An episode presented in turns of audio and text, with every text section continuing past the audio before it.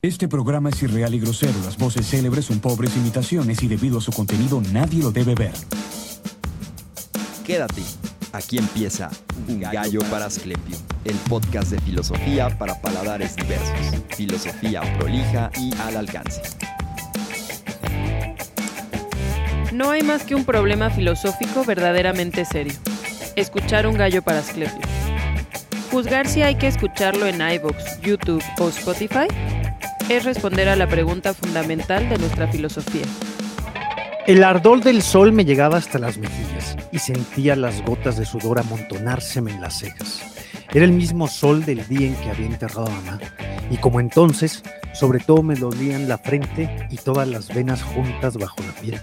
Impelido por este ardor que no podía soportar más, hice un movimiento hacia adelante. Sabía que era estúpido, que no iba a librarme del sol desplazándome un paso, pero di un paso, un solo paso hacia adelante. En el mismo instante el sudor amontonado en las cejas corrió de golpe sobre mis párpados y lo recubrió con un velo tibio y espeso. Tenía los ojos ciegos detrás de esta cortina de lágrimas y de sal. No sentía más que los címbalos del sol sobre la frente e indiscutiblemente la refulgente lámina surgida del cuchillo siempre delante de mí. La espada ardiente me roía las cejas y me penetraba los ojos doloridos. Y entonces todo vaciló. El mar cargó un soplo espeso y ardiente.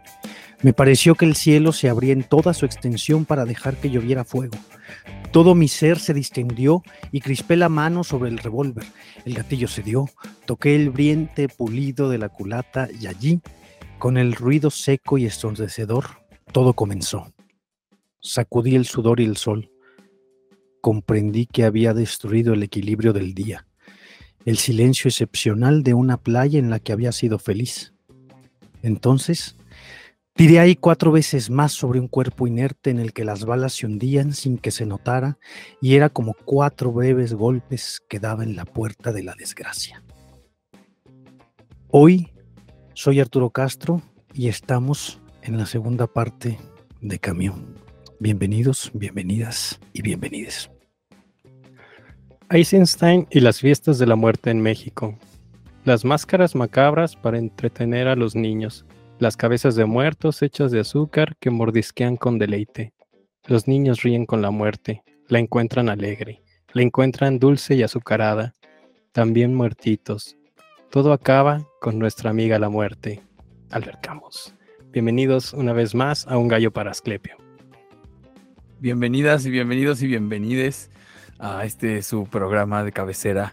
Hoy hablaremos de el bailarín, el absurdo, el James Dean de la filosofía, Albert Camus. Yo soy Alan Argüello y qué bueno que nos acompaña. Y pues siempre se dice que las segundas partes nunca son buenas, pero hoy al fin una segunda parte de algo que hemos abierto y que se sea en consecuencia de lo que pasó el episodio.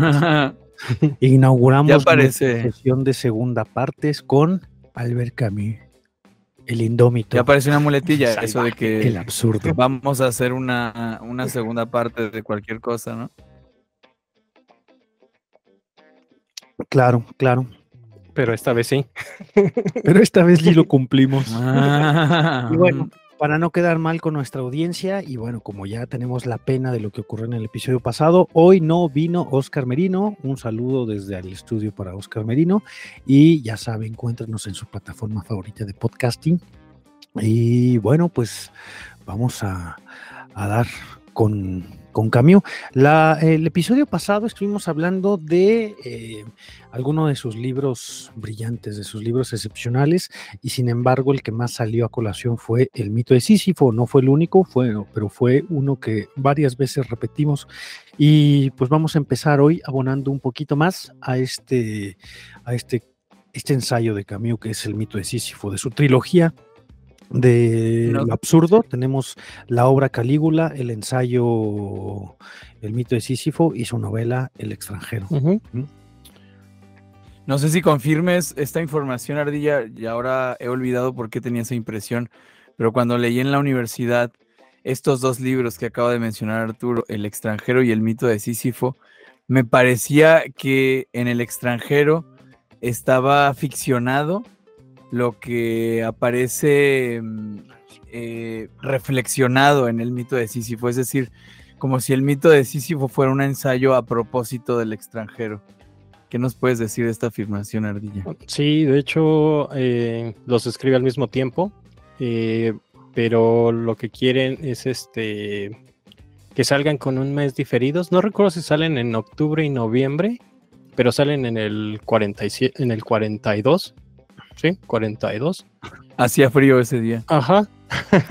fueron, fueron, las tres cosas que salió al mismo tiempo, porque hay un escrito que hizo para un periódico que decía, necesito que mi obra Calígula tenga, que, la obra de teatro, no su obra como producción, lo voy a parafrasear porque no lo tengo presente, pero dice, necesito que Calígula sea un éxito, porque ahora sí con Calígula puedo cerrar el ciclo de lo absurdo que es mi que es mi novela El extranjero, mi ensayo El mito de Sísifo y ahora la obra Calígula.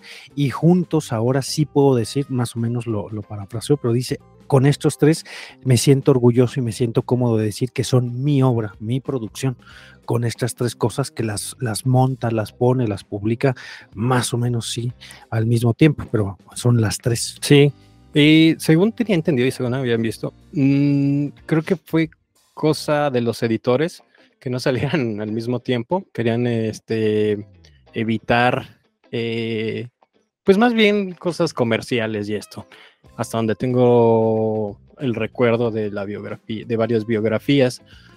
Y hasta donde tengo presente, creo que también por la cuestión esta de que Francia estaba ya invadida por el gobierno colaboracionista, tienen que esperarse a que a, que pues, se aligeren las aguas. La Francia de Vichy. Ajá. Y por eso Calígula tarda un poquito. De hecho, el mito de Sísifo también tarda porque al final venía el texto de Kafka. Eh, pueden checarlo en la esta editorial que tiene Alianza. Eh, viene un pequeño anexo, una pequeña nota de página que el gobierno eh, que lo estaba revisando dijo, bueno, pues no puedes publicar a Kafka porque es judío. Así que pues pone otra cosa y pone un texto de Dostoyevsky que yo no he podido encontrar, pero hacen ahí el cambio, por eso me parece que tarda un poco más el, mito de Sísifo y sale primero el extranjero por cosa de meses y que a Calígula sale posterior. Pero sí, la, idea, última. la idea era de que estuvieran las tres porque su forma de llegar a ser la, de divulgar su filosofía no era propiamente como ensayo, sino como abarcando todas otras ramas de la literatura, en este caso la novela, y posteriormente el teatro, que también tiene unos cuentos, pero ya serían posteriores. Excelente, excelente. Pues sí, el, propio camión, el prólogo al revés y al derecho, el libro del que hablamos la transmisión pasada, eh, se reconoce como un artista, cosa que tú también mencionaste, ¿no? Y en tanto artista desdeña el ejercicio reflexivo cuando no va acompañada de, su contraparte o de su complemento estético, ¿no? Sí, sí, sí, se, asume a él como un director de teatro, sí. Pues, pues vamos a entrarle a este, a este texto. Yo quisiera, sí, yo quisiera decir tres cosas, pero no las quiero decir al mismo tiempo para, para darle oxígeno a la conversación. La primera, eh, y además cuando leo un texto de filosofía me gusta poner atención en los detalles, creo que en cambio, tiene especial relevancia esto. Hay un pequeño prólogo de una cuartilla, quizá de media cuartilla, donde explica lo que Ardilla ya nos había adelantado la sesión pasada, que no es una filosofía del absurdo, sino una sensibilidad absurda lo que está explorando, que no es un existencialismo, sino una filosofía de la existencia. ¿Y cuál es la razón? Lo que ya decías, que para el existencialismo la conclusión es el absurdo, es el descubrimiento al que se llega, y para Albert Camus en el mito de Sísifo es el punto de partida. Pero lo que me llama la atención es lo que viene a continuación. La posición que toma no se deja prejuzgar. Se refiere Camus a la idea del absurdo, no está partiendo de una preconcepción del absurdo. Aquí solo se encontrará la descripción en un estado puro de un mal espiritual, dice, de este mal espiritual llamado absurdo. Y luego dice, ninguna metafísica, ninguna creencia interviene en ello por el momento. Y me encanta esta idea porque me parece que de lo que se trata precisamente con el absurdo es que no hay ninguna metafísica. Ya hablamos, ya le dedicamos un, programa completo a este tema eh, y la veíamos también desde el punto de vista en que toda metafísica es una serie de respuestas a las preguntas fundamentales. la experiencia del absurdo tiene que ver con esto, con la falta de asideras, la falta de respuestas que aquí Camus se propone explorar y ver si acaso la única conclusión posible a esta, a esta vida absurda es el suicidio o si se puede vivir de otra manera. Lo que va a hacer en el ensayo va a ser profundizar en los alcances que tiene en los seres humanos, en él en particular, la idea del absurdo.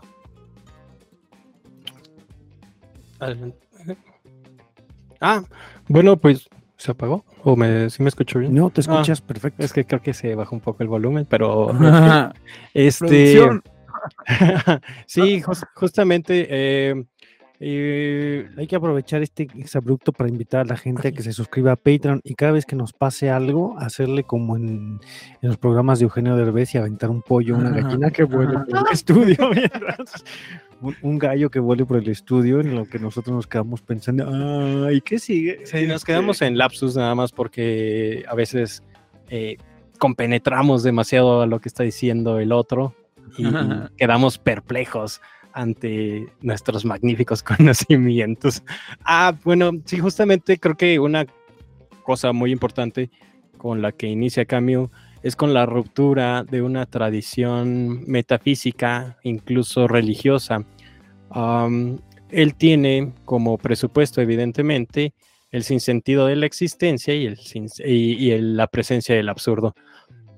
Ah, creo que es el trabajo que van a estar haciendo los existencialistas o los nihilistas en esta parte, pero Camus se da cuenta de que esta tradición filosófica que se ha presentado a lo largo de la historia tiene ciertos brotes de pensamiento que llega a menguar eh, ese sentimiento de absurdo en la vida diaria.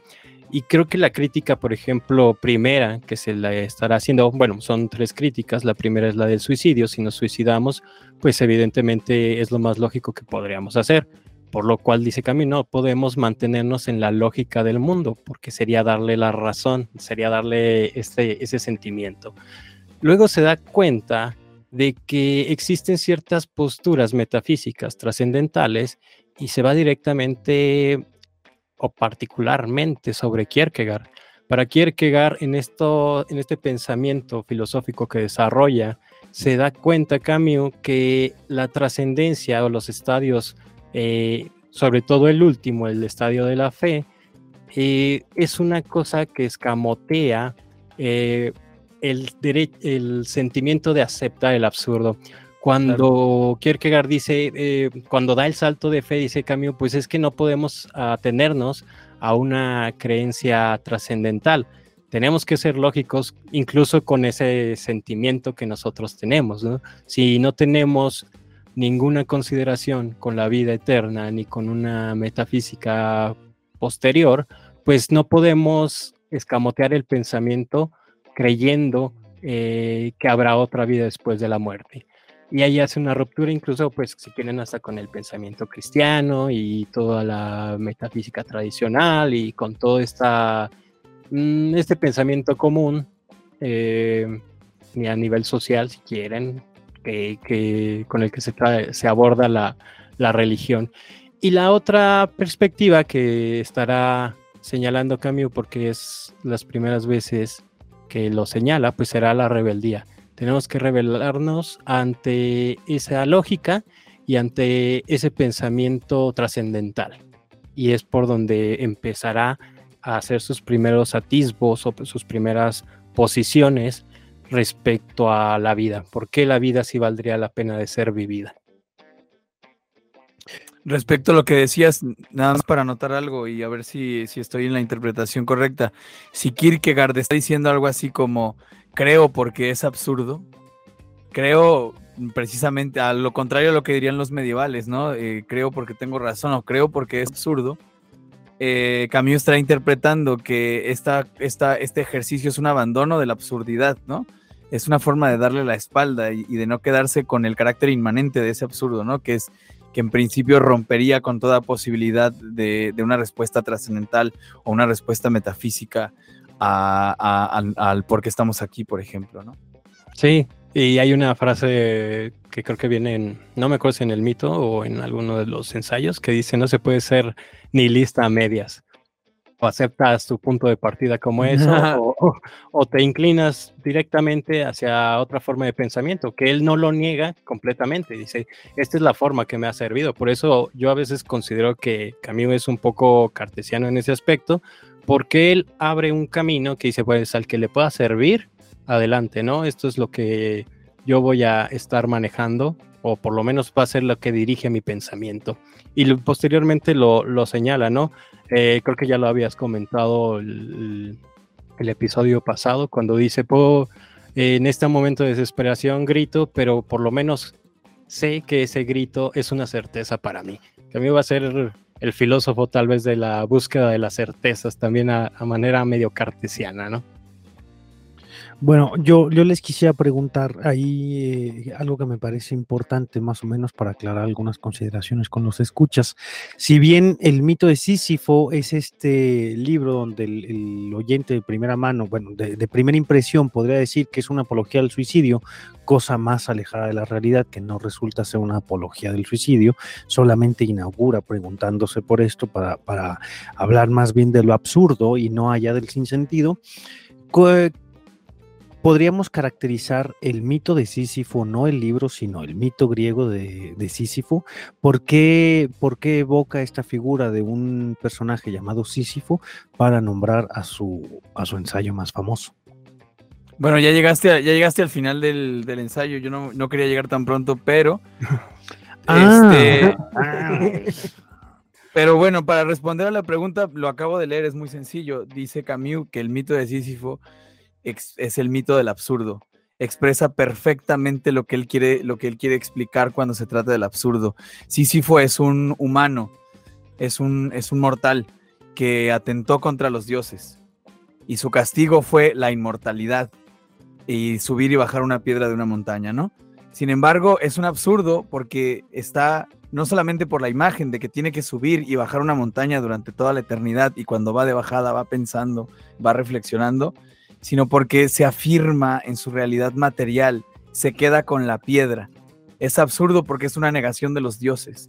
Este, este castigo solo, solo es un castigo para un, humano y la tragedia consiste en que Sísifo está consciente, en que quizá cuando lleva la piedra de bajada piensa en, en lo ridícula de su tarea y en lo infinita, eh, en lo infinita que se prolongará, ¿no? que se volverá. Y, y aún así uno se puede imaginar ese descenso como algo triste o algo feliz. Eso, esto yo creo que es la parte medular del mito, que el, el, hecho es de que es un absurdo, ¿no? Ese es el dato fundamental con el que cuenta y del que parte tomando este mito como explicación para hablar de nuestra relación con el mundo. Hay días en los que los decorados se derrumban.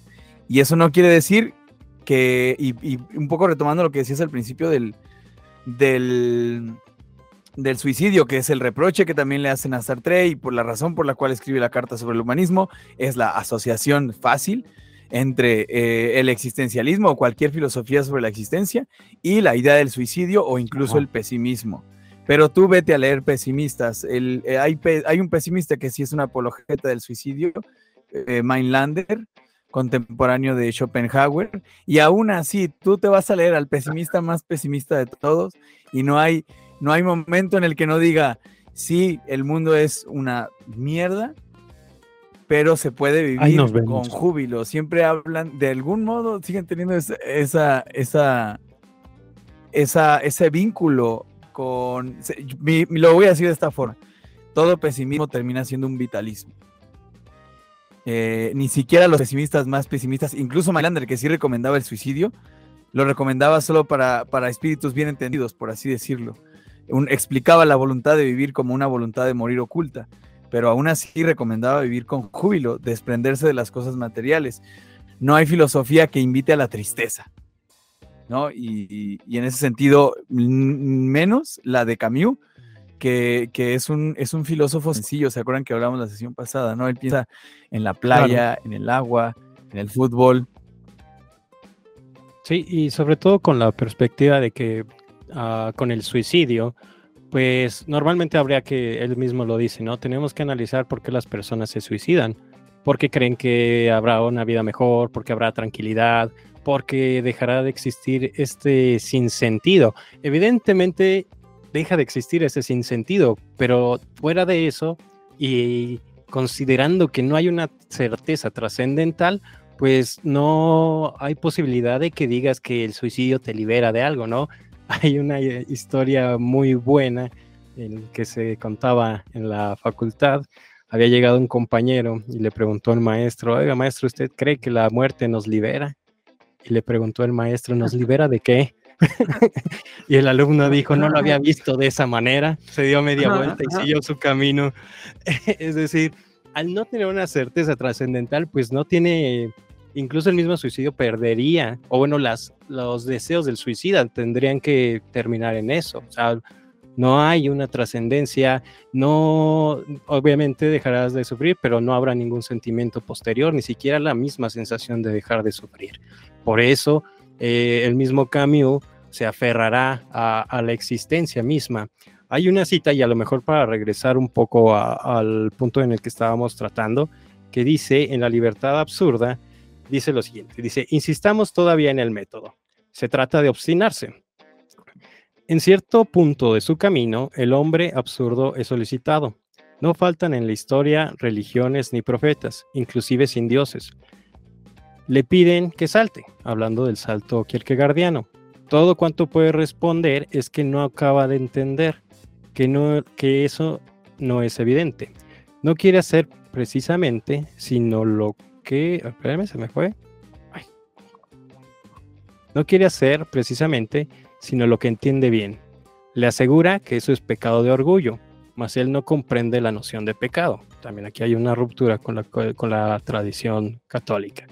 Quizás el infierno esté al final, pero no tiene bastante imaginación para imaginarse ese extraño futuro. ¿Acaso pierda la vida inmortal? Pero eso le parece fútil. Quisiera que reconociese su culpabilidad. Él se siente inocente. A decir verdad, solo siente eso, su irremediable inocencia. Ella es la que le permite todo. Así, lo que se exige a sí mismo es vivir solamente con lo que sabe, arreglárselas con lo que es, sin que intervenga nada que no sea cierto. Le responden que nada lo es, pero eso, por lo menos, es una certeza. Ha de habérselas con ella. Quiere saber si es posible vivir sin apelación. Es decir, sin algún sentimiento, ¿no? Vivir sin ninguna tradición filosófica, sin ninguna historia. Eh, no sé si recuerdan, a lo mejor también para traerlo a, colación, lo que hablábamos respecto a la historia, había a partir del pensamiento hegeliano marxista esta concepción de que la historia nos iba a llevar al estado ideal y que muchas veces el sacrificio tenía que estar presente.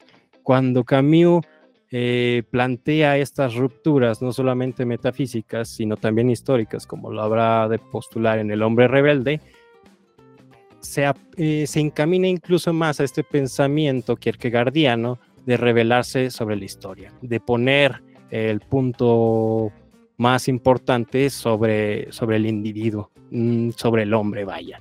Y hay una ruptura o hay un deseo de trascender esa misma historia si esa historia implica que habrá masacres, habrá asesinatos, habrá homicidios.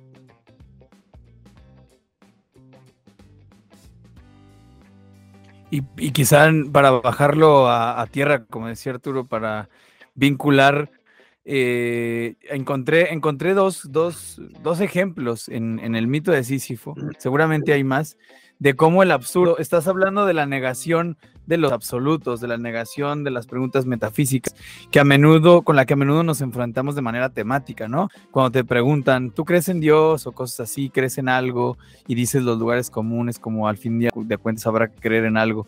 Pero Camille tiene una, una idea diferente de cómo se aparece. Bueno, más bien, Camus piensa que también en lo absurdo se aparecen las pequeñas cosas, y me refiero a lo siguiente. Dice, todas las acciones y todos los grandes pensamientos tienen un comienzo irrisorio.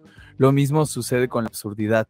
El sentimiento de absurdo aparece así espontáneamente, eh, aparece como una nimiedad, como una cosa de reírse, ¿no?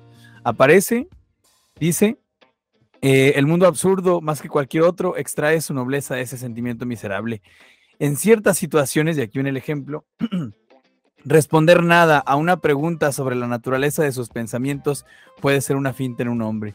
¿Qué pasa cuando te dicen, ¿qué estás pensando? Y tú dices, nada. Ahí se, se aparece el absurdo. ¿Cómo que nada? ¿No? ¿Cómo que no estás pensando? ¿Sabes? Ya, ya te estás haciendo nihilista. ¿Vale? Se aparece en la, en, la, en la forma cotidiana de hablar. Y luego, dice, suele suceder que los decorados se derrumban. Ya habíamos hablado de esta cita, ¿no? El martes, el miércoles, el jueves te despiertas, la alarma, el cafecito, prende el coche en vez de bañar, etcétera, etcétera, etcétera. Bueno, en el orden en el que van esas cosas, ¿no? Al final de esta, de esta cadena de, ideas, donde dice que después de esta retaíla de, monotonías, aparece el porqué y todo comienza con esa lasitud teñida de asombro. Ahí comienza la cosa. Comienza cuando te detienes y te preguntas, ¿no? Comienza por la interrogación. Comienza eh, al despertar a esta vida de la que habías estado viviendo en stand-by, ¿no? Dice Camus, la continuación es la vuelta inconsciente a la cadena o el despertar definitivo. Al final del despertar viene con el tiempo la consecuencia, suicidio o restablecimiento. En sí misma esta lasitud tiene algo de, repugnante y se refiere a la conciencia. Debo concluir que es buena, pues todo comienza por la conciencia y nada vale sino por ella. La conciencia es lo que hace a Sísifo saber que, la está, que, está, que está viviendo una mierda, ¿no? O yo, el, gato, el perro, la piedra no tiene un problema con el mundo porque son el mundo, pero yo tengo conciencia y esa distancia es lo que, lo que me produce esta, esta emoción. ¿Qué es lo que la produce en última instancia? Dice Camus, Dice, pero son evidentes y eso basta por algún tiempo al efectuar un reconocimiento somero de los orígenes de lo absurdo. La simple inquietud está en el origen de todo. Y mientras leía esta, esta última frase, la simple inquietud está en el origen de todo, me di cuenta de una cosa que en la que nunca había reparado y me sentí muy feliz. La palabra inquietud está entre comillas y creo que quizá valdría escribirla en un papel para observarla como en toda su dimensión de palabra, no en su hábitat natural. La palabra inquietud significa al mismo tiempo duda, pregunta, interrogación y un no estarse quieto, ¿no es cierto? Entonces, el hecho de que signifiquen exactamente lo mismo en español, no estar quieto y, y tener una pregunta, quiere decir que ese es el origen. El gusano mora en el corazón del hombre. La pregunta, la inquietud, la interrogación es lo que nos saca de ese estado de, totalidad, de tranquilidad. La duda exactamente es lo que nos pone en marcha lo que nos pone en movimiento. La pregunta, insisto, que se va a hacer Camilo es, tenemos el dato del absurdo y podemos profundizar en él, pero ¿cuál es la consecuencia? ¿Qué vamos a hacer con eso? Sí, fíjate que creo que una de las cosas que a lo mejor platicábamos eh, con contrastes eh, es que a diferencia de otros pensadores de esta época, Camus es muy sutil en estos términos y hay que leer y releer, no en el mismo momento, o sea, pasa de que lo lees a lo mejor a los 18 años, a los 17 y dices, wow, qué, qué perro. esto, joder, esto sí es literatura.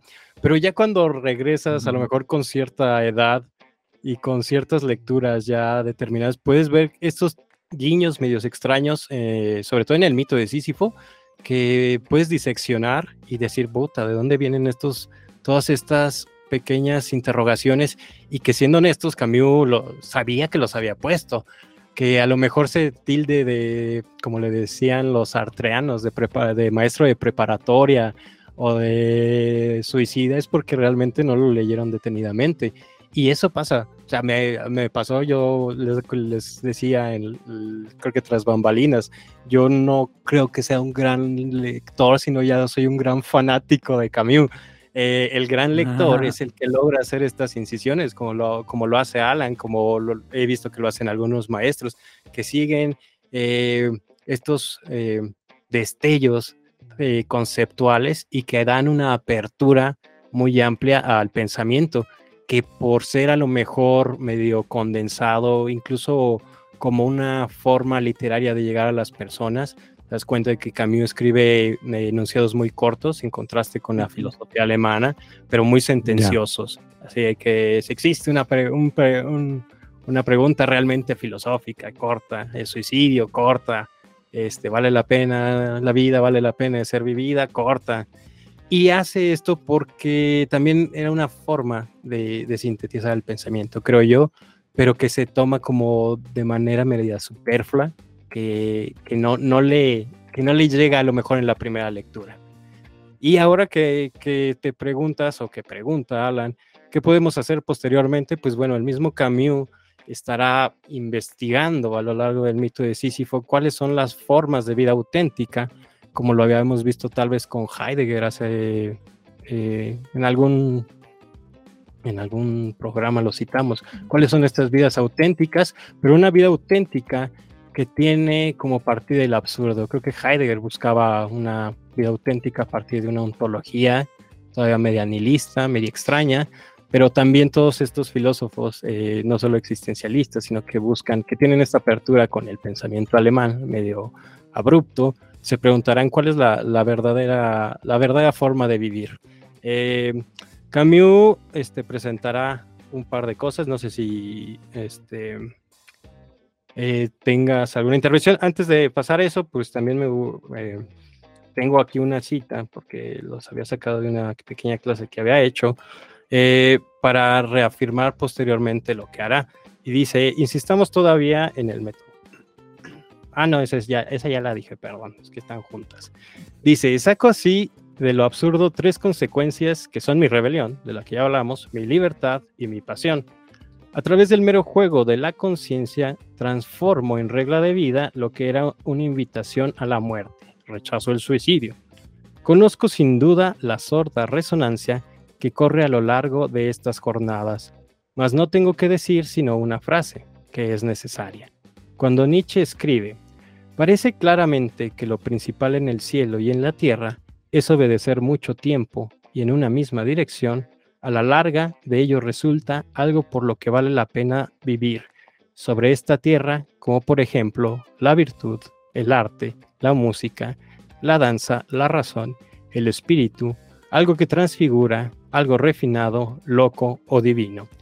Ilustra la guerra de esa moral de gran porte, pero, pero muestra también el camino del hombre absurdo. Obedecer a la llama es a la vez lo más fácil y lo más difícil que hay.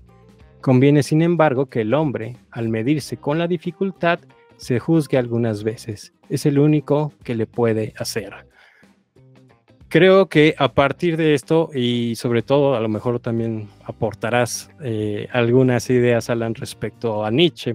Cuando se habla de gran porte es porque eh, la moral de gran porte para Nietzsche era aquel que se la pone, el, que cree, el que después de esta destrucción, después de, de esta derrumbe de ídolos, derrumbe de creencias, logra eh, limpiar o transfigurar o crear una nueva moral para sí mismo. Y en esto concuerda evidentemente Camus, porque termina creando arte, que termina con, eh, creando danza, que también, por ejemplo, con Nietzsche estaba muy presente, cualquier cosa de, la creación, que, habíamos hablado un poco el programa pasado, la cuestión de la poiesis, eh, la cuestión del artista y lo que les comentaba no solamente se refiere a la cuestión, digamos, literaria, poética, sino también como una forma de vida. Eh, la nueva creación de una moral a través de un arte. Como dice Neil Gaiman, eh, o vive solamente como tú puedes vivirlo. Sí, o sea, la vida del artista no solamente como un productor de ideas, sino también como un oficiante de, material de la cosa. Me parece que en Nietzsche está también el absurdo como, no, no sería el absurdo quizás, sino el nihilismo, como parte de como punto de partida, no como, no como hallazgo, ¿no? Eh, cuando, cuando piensan lo que ya mencionaron en el filósofo artista, el filósofo artista es contrario al filósofo que anda buscando la verdad, como si la verdad estuviera allá afuera, y reconoce que el mundo es una especie de lienzo para crear la idea de la transvaloración, la idea del superhombre que, que se ha de regir por sus propias normas. Y aunque, aunque nihilismo significa un par de cosas en Nietzsche, sí significa lo que después entenderemos como la caída de los grandes relatos, el, que hayan perdido sustancia y peso, estos conceptos generales que llevan a la humanidad, como ya se dijo, la razón, el progreso, Dios, la ciencia y tal.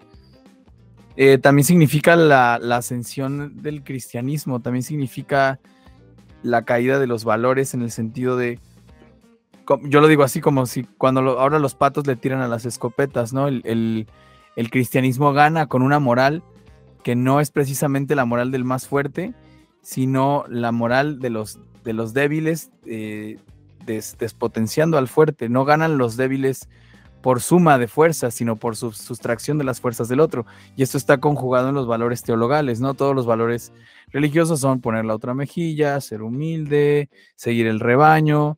Eso también significa nihilismo para, para Nietzsche, los valores, de, algo así como, no sé si lo diría Camus, pero seguramente Heidegger sí, como los valores de, la masa, ¿no? De, los borregos y los, de los pastores. Sí, colectivos. Sí, colectivos. Pues no sé, a lo mejor eh, para ir cerrando un poco esta primera parte, no sé si tengas todavía, habías dicho que tenías tres puntos, ¿cuál sería el...? El último, ahora sí, llegar a el mito de Sísifo, que es después, de, después de toda esta, de este camino, que como bien dices, es un, es un camino de investigación de qué es el absurdo, cómo se siente el absurdo y cómo se puede vivir del absurdo, que ya mencionamos algunos ejemplos, ¿no? El Don Juan es una especie de absurdo, ¿no? El artista que, destruye su obra en el momento de crearla. Todas estas formas de vivir comprometido con el sinsentido. ¿no? El, artista se ve tentado a publicar en tierra adentro, ¿no? A, a, llevar su, a llevar su obra al Museo de Arte Contemporáneo de Querétaro pero el artista absurdo, por, porque su primer ligamen es el absurdo, a lo que está comprometido es a destruir la obra en el momento en el que la crea, ¿no?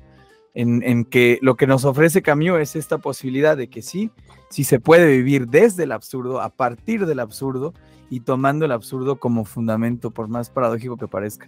Y al final, eh, eh, bueno, al mito de Sísifo. Ah, sí, sí, adelante. Antes de que eches el mito de Sísifo, estaban otras dos figuras. Eh, bueno, está la creación, está el Don Juan, que, es el conquistador. Extrañamente, Camus pondrá esta, tendrá estas tres figuras más allá del artista. El primero, el Don Juan, que se trata, que trata de conquistar, de llegar, de ligar eh, todos los aspectos, no nada más desde una perspectiva romántica. Ajá, romántica, sino crear, sino llevarlo al límite. Eh, la segunda es la de el explorador, como acá nuestro querido Oscar que no pudo venir, el que ya se lo sabíamos. El trepacerros. El, clásico trepacerros que se va bien crudo a las 6 de la mañana. ¿Por qué lo hace? Yo no tengo idea, pero es evidentemente la cosa más absurda. Eh, pero que también se trata de una conquista. Conquiste, me conquisté a mí mismo tratando de subirlo. Y después estará el, el, actor de teatro que lo pone, pero pues implica todo, el, el, actor en su magnanimidad en todos los campos, porque decía Camus que el, actor es el que vive muchas vidas y que después regresa a su vida misma. Él se da cuenta de que puede ser cualquier persona, cualquier personaje y regresar a sí mismo y dice es que eso tampoco tiene sentido, es que eso es absurdo, pero es consciente de que esa vida que va a representar solo es de un momento. Y también uno de los, este, uno de los pequeños trazos que señalará Camus y que muchos maestros señalan, eh, cuando le preguntan o cuando se podría cuestionar sobre esta, este sentido, este sentimiento del absurdo, Camus responderá, es que no se trata de vivir mucho, sino de vivir más. El mismo, en el mismo mito de Sísifo viene. Y cuando se trata de vivir más, eh, no significa eh, que tengas una vida muy, muy amplia, que tengas 100 años, sino que cada experiencia se convierta en algo magnífico, porque no hay otras. ¿sí? Entre, puedes tener, ¿cuántos años tenemos? 35 y haber tenido una vida tranquila y sedentaria y alguien tal vez de 20 Una vida breve. Ajá, una vida breve. O una vida mayúscula. Ajá, que tiene, que ha tenido más experiencias, pues evidentemente la persona de 22 años habrá vivido más, ¿sí? Y eso es a lo que apela Camus, tener una moral y tener una moral que vaya con, eh, de acuerdo a, a esta eh, cuestión del absurdo, de la expansión de experiencias, vaya. Las grandes, las experiencias son los que, lo que te da vida. ¿No es en este texto en el que dice Camus, ¿quieres sentir el tiempo en toda su densidad? Abúrrete. No hay nada, no hay nada como aburrirse para experimentar la, duración del tiempo, ¿no? Más o menos como esa idea de la impropiedad heideggeriana es aguántate. quédate un ratito sin hacer nada, a ver si es cierto que aguantas todo lo que pasa en ese momento. Ya. Pues pasas al mito. Nos haces Bueno, quiero hacerle, vamos. a ver, quiero hacer una decisión antes de irnos. Cuando hablamos de Michel de Montaigne, eh, Oscar Merino hizo una pregunta que, que me parece hoy necesito homenajearlo, eh, repitiendo la pregunta, pero en, en boca de Camus. Ustedes que son personas muy bien versadas en la filosofía, Camus, que es un literato, filósofo, premio Nobel, es una persona que se estudia en las facultades, así como un- una decisión cultural nada más para, para dar pista a nuestros gallo escuchas. Esta pregunta la hizo Merino cuando hablábamos de Montaigne y me parece lindo antes de pasar a Sísifo que nos pudieran contar. Que yo sepa, nada, yo, yo aprendí eh, por Camus por un seminario que se abrió, eran optativos, ni siquiera estaba dentro de, estaba dentro de la tira de materias, O sea, cuando tú estudiaste no se veía Camus se veía en la Camus. facultad de filosofía. solamente por seminario optativo y en teoría se tenía que ver en filosofía contemporánea, pero porque era, pero pues ya ves, bueno, bueno, porque era parte de la currícula, pero no era parte de obligatoria de los maestros, porque libre cátedra. Pero de repente había atisbos, así de, ah, camión, ah, camión, pero no, creo que tendrá a lo mejor unos cinco años que tuvo un boom. Sin embargo, eh, no sé si se estudia en otras escuelas, se hacen homenajes, se, se habla, se publica de él, pero que se... No es un autor que se revisa de manera constante y No, regular según no. Tu, tu propiedad en Sí. las facultades y de filosofía. ajá, y ni siquiera Sartre, o a lo mejor Sartre también como optativo, como alguien que sobrevivió a los años 60 y que todavía está medio enclaustrado ahí, pero mínimo, según yo, no se revisa. Y, esto es una lectura aparte. ¿Y para usted, doctor? Doctor, este. Yo creo que Camus tiene la, tiene la gran fortuna de, a pesar de ser un filósofo despreciado, porque apuesta por, lo, por la literatura, Porque apuesto. Ajá, y además porque era muy apuesto. No, tiene la fortuna de colarse en las lecturas de los estudiantes de licenciatura y los ah, interesados en la filosofía, aunque no sean estudiantes. Yo recuerdo haber metido a Camus en mis ensayos de la universidad y nunca lo vimos en ninguna clase. Él se abre camino solo y se abre camino por, pues, por obras como El extranjero, ¿no? Y, y El mito de Sísifo. Yo creo que no, que no se ve. Si estuviera en la currícula, tendría que estar, como dice Ardilla, en el apartado de filosofía contemporánea, porque como tal, O- o sea, sien- siendo justos a esa pregunta, ¿qué, qué tanto vemos en, en cinco años de la historia de la filosofía? Yo leí la apología de, de Platón al salir de la carrera. O sea, eso es un crimen, eso me, me parece criminal. Ahora, ahora que conozco esa obra y que la he estudiado tanto, digo, eso es criminal. El, el- la apología de, de- de Platón se debe ver el primer día. Sí, Yo la vi cuando salí. Pero también es a lo mejor por la interpretación que se ha tenido de, lo- de los mismos autores. O sea, tendría que verse, como dices, el primer día, pero lo interesante o lo importante para los maestros académicos, pues ya no está en eso, está tal vez en el banquete, está en la república. Está en el SNI, medio- en el CONACYT. eh, El dinero es dinero, aprende Ah. algo dinero. Y a lo mejor se, hay una confianza de que el estudiante hará su labor fuera de la academia, pero bueno, sabemos cómo somos los universitarios. Claro, la universidad forma autodidactas que para estar en la universidad ya deben ser autodidactas. Sí, eh, siempre va a ser arbitraria la selección. La verdad es que los profesores, por lo menos de la facultad que a mí me tocó, yo creo que Ardilla sabe más porque anduvo en congresos y facturando en lugar de llorar. Este, yo, los profesores eligen lo que van a dar y lo eligen también en función de sus propios intereses. Claro. Eh, si, te, si te dan la cátedra de filosofía antigua, tú sabes si dar patrística o sofística o helenística o a Platón. Eh, hay un grado muy elevado de arbitrariedad. En mi caso, igual, tampoco leímos el banquete ni la república. Cuando leímos a Platón, vimos Hipias Menor, eh, no sé, otras cosas. Y yo creo que tiene que ver con el criterio de los profesores. Y Pero que siempre no se algo. pero no así en su podcast de confianza, Un Gallo para Asclepio, donde estos chicos siempre piensan y traen bien preparados los temas que hemos de masticar para usted. Y pues como son buen ramillete de virtudes, el punto final, redoble tambores del mito de Sísifo.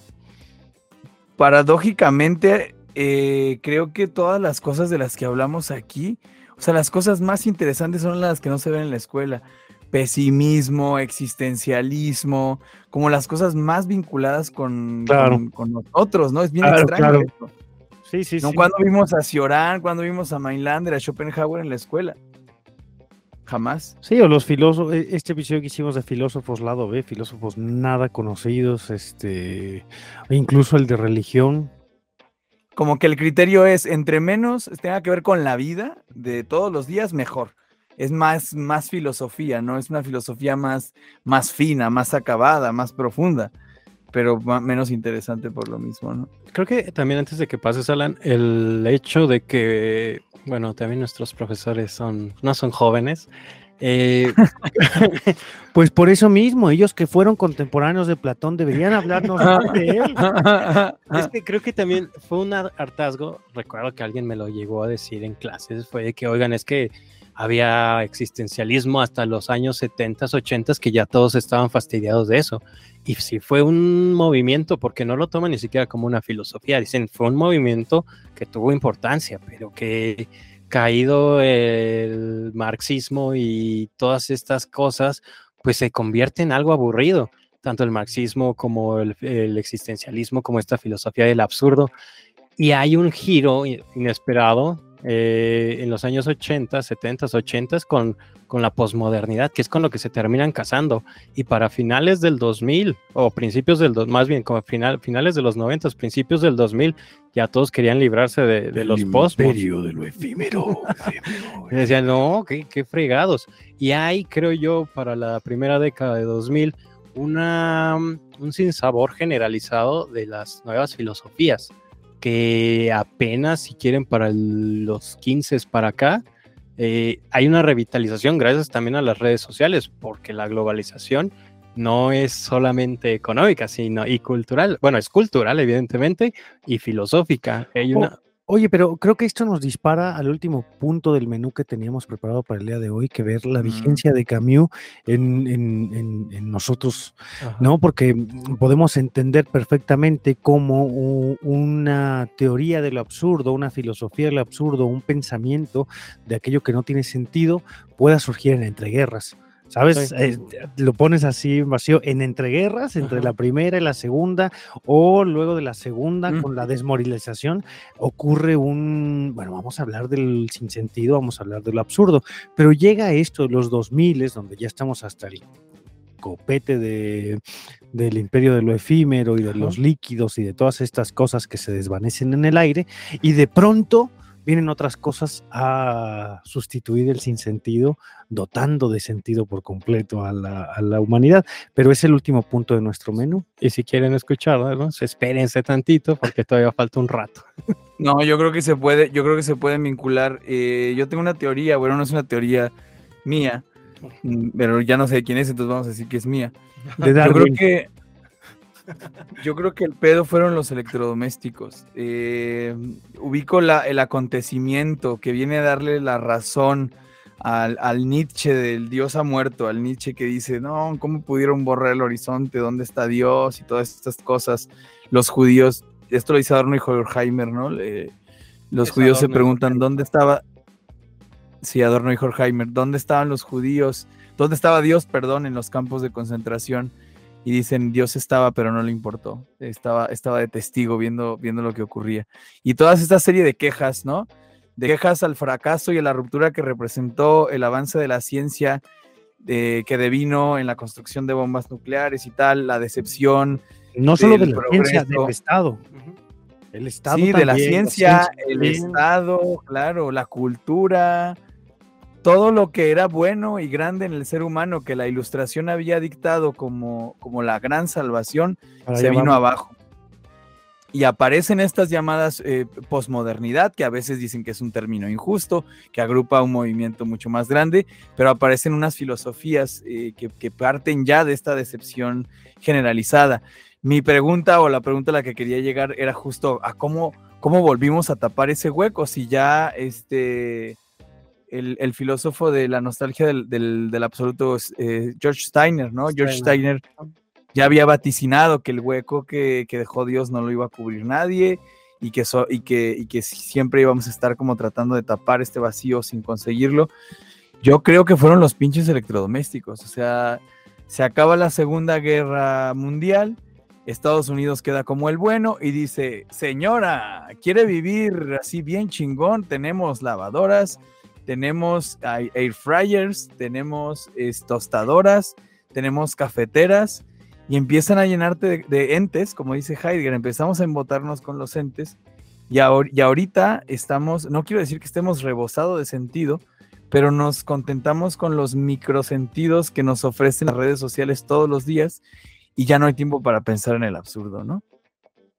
Ya no hay tiempo para pensar en el sinsentido. Sí, más bien ya no hay tiempo para que Sísifo sea feliz. Ya no hay, eh, el regreso a experimentar. No, más bien no es el tiempo, más bien Sísifo deja de ser consciente que, sí, era, justamente. El, que era el gran el, gran martirio que tenía Sísifo, que era la propia conciencia, la autoconciencia, se agota cuando puedes escrolear infinitamente. Sí, justamente a eso iba. Eh, ya no es el regreso al trabajo, ya no es el momento de de la autoconciencia, sino es el momento de, la pérdida de una vida posiblemente auténtica o el paso para dar una vida auténtica. Eh, regresas del trabajo y ¿qué vas haciendo? Incluso si vas caminando vas viendo teléfonos, si vas en el autobús más, vas eh, bombardeado por todo, por todo, por música, por videos, eh, por TikTok, para evitar a lo mejor esa conciencia misma de estar ocho horas en un trabajo que tal vez no te gusta, pero que también es válido. Tal vez si te quede, no sé si se acuerdan hace unos mm, meses, años, dependiendo de cuándo nos esté escuchando, cuando se cayó WhatsApp, que todos estaban viéndose las caras porque no sabían horas, se cayó WhatsApp seis horas, nada señora, y todos nos picamos los ojos. No sabía qué hacer la gente. Yo recuerdo que ese día estaba esperando el camión para ir a la terminal de autobuses y toda la gente estaba incluso como que tensa, nerviosa, se veían unos a otros y bajaban la mirada. No, no hay ese sentimiento de conciencia del otro siquiera cuando estás embaucado, el, no solo en los electrodomésticos, sino en la técnica, en la tecnología. Sí, claro. Sí, creo que es, creo que es un factor importantísimo que nos aleja, que nos aleja de, de Sísifo. Eh, y ya para, para, empezar a esquematizarlo y ir cruzando estos dos temas, pues un par de cosas nada más, ¿no? Los dioses, y esto ya lo mencioné, pero para que quede clarísimo, los dioses condenan a Sísifo a subir sin cesar una roca hasta la cima de una montaña, desde donde la piedra volvería a caer por su propio peso. A la mañana siguiente, Sísifo tendría que volver a realizar la misma acción, subir la piedra hasta la cima de la montaña, desde donde ésta caería hacia abajo otra vez por su propio peso, y así hasta el infinito. ¿De qué se le acusa a Sísifo? ¿Cuáles son las causas probables de, su condena? Bueno, pues era el más sabio, eh, según Homero, el más sabio y prudente de los mortales. ¿Qué fue lo que hizo mal? Pues se le atribuye una cierta ligereza con los dioses. Primero, por haber revelado sus secretos.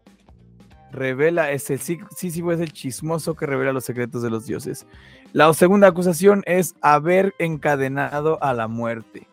Sísifo se encarga de encadenar a la muerte. Es, se puede entender como real o metafórica esta afirmación, pero el punto es que atenta contra otra gran divinidad, contra otra causa objetiva del mundo, contra otra fuerza de la naturaleza. Y por último, quiso imprudentemente poner a prueba el amor de su esposa. Por estas razones, Sísifo es el héroe del absurdo. Lo es tanto por sus pasiones como por su, su, tormento. ¿Cuáles son sus pasiones? Pues el desprecio de los dioses, el desprecio de la muerte, el desprecio del amor está rompiendo con estos grandes relatos, con estas grandes ideas que nos mantienen en pie y que normalmente nos hacen no caer en el absurdo. ¿Cómo se siente estar enamorado? Ya lo había dicho Ciorán, el, el amor es la resolución o por lo menos la suspensión de todos los problemas. Por eso nos encanta estar ahí en piernadotes, ¿no? eh, eh, todas estas cosas que nos anclan a la vida, que son como nuestras muletillas o nuestros andamiajes espirituales, son contra las que atenta Sísifo, contra los dioses, contra la muerte, contra el amor. Eh, dice, dice Camus, si este mito es trágico, lo es, y esto ya lo mencionamos también, porque su protagonista tiene conciencia. No sería ningún castigo si el que sube y baja la piedra de la montaña lo hace como la hormiga que incesantemente acarrea una piedrita sin saber cuál es su destino. ¿En qué se parece a nosotros? Pues que en el obrero actual trabaja durante todos los días de su vida en las mismas tareas y este destino no es menos absurdo que el de Sísifo. Sin embargo, no es trágico sino en los raros momentos en que se hace consciente. Y cuando escribe este libro, Camilo, ¿cuándo lo escribe el, el, mito de Sísifo? La empresa creo que como por los 40, eh, principios de los 40, del 40 más bien. Imagínate, si te está diciendo en los 40 que la única diferencia entre el obrero en una línea de producción y Sísifo es que Sísifo tiene más tiempo para hacerse consciente del carácter absurdo de su tarea y de su vida como tal, de, la totalidad de su vida. El, obrero, por otro lado, no tiene más que unos pocos mm, excepcionales momentos de experiencia del absurdo. Si en los 40 eran excepcionales estos momentos, solo podemos imaginarnos qué tan excepcionales serán ahora, ¿no? Sí, un poco como lo, que platicábamos de su experiencia con París. Venía de un país subtropical, llega a París y dice qué lugar tan más sucio, la gente es paliducha, los patios no tienen sol, todo es horrendo aquí. Las condiciones del obrero en París no se parecen a las condiciones del percador del pescador argelino. La injusticia del, del clima, comentaba él. Pero sí, ahora que lo señalas, qué momentos de mediana lucidez puedes llegar a tener si estás haciendo el scroll, estás viendo TikTok, estás tirando corazoncitos por Instagram. O sea, y, no está mal, digo, o sea, cada persona elige cómo llevar la existencia. Creo que a fin de cuentas solo se trata, o por lo menos cuando les pasa, creo uh, cuando hay una conciencia de esta, de este vacío y de esta sin sentido existencial, es cuando les pasa muy duro y es cuando dicen, ay, ya me voy a ir de redes, ay, es que necesito un espacio conmigo para mí sola. Y ves a un montón de influencers todos deprimidos porque pues no se dan cuenta de, o, no se han dado cuenta del, del, vacío existencial en el que, del que son herederos, vaya, del que somos herederos. Porque realmente es el trasfondo de toda, de toda la construcción eh, espiritual, ideológica, metafísica. Lo que está debajo de todas nuestras ideas es el absurdo y es lo que, lo que Camus se empeña en, visibilizar. Y sin embargo dice, si este descenso, el descenso de la piedra, se hace algunos días con dolor, puede hacerse también con alegría.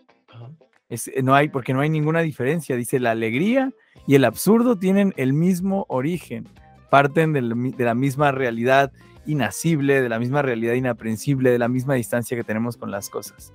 Eh, se imagina a Sísifo bajando de esta piedra y, teniendo en su mente las imágenes de la tierra que se aferran demasiado fuertemente a él, al llamamiento de la felicidad que se vuelve apremiante.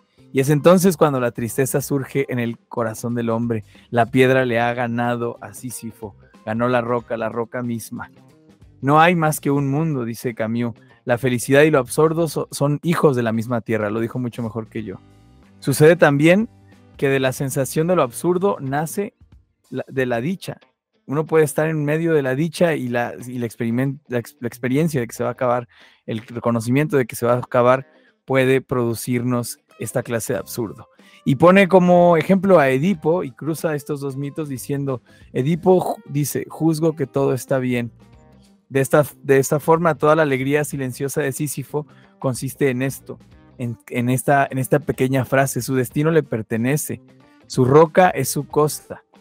Del mismo modo, el hombre absurdo cuando contempla su tormento hace callar a todos los ídolos. Y aquí está la clave para mí del, mito de Sísifo.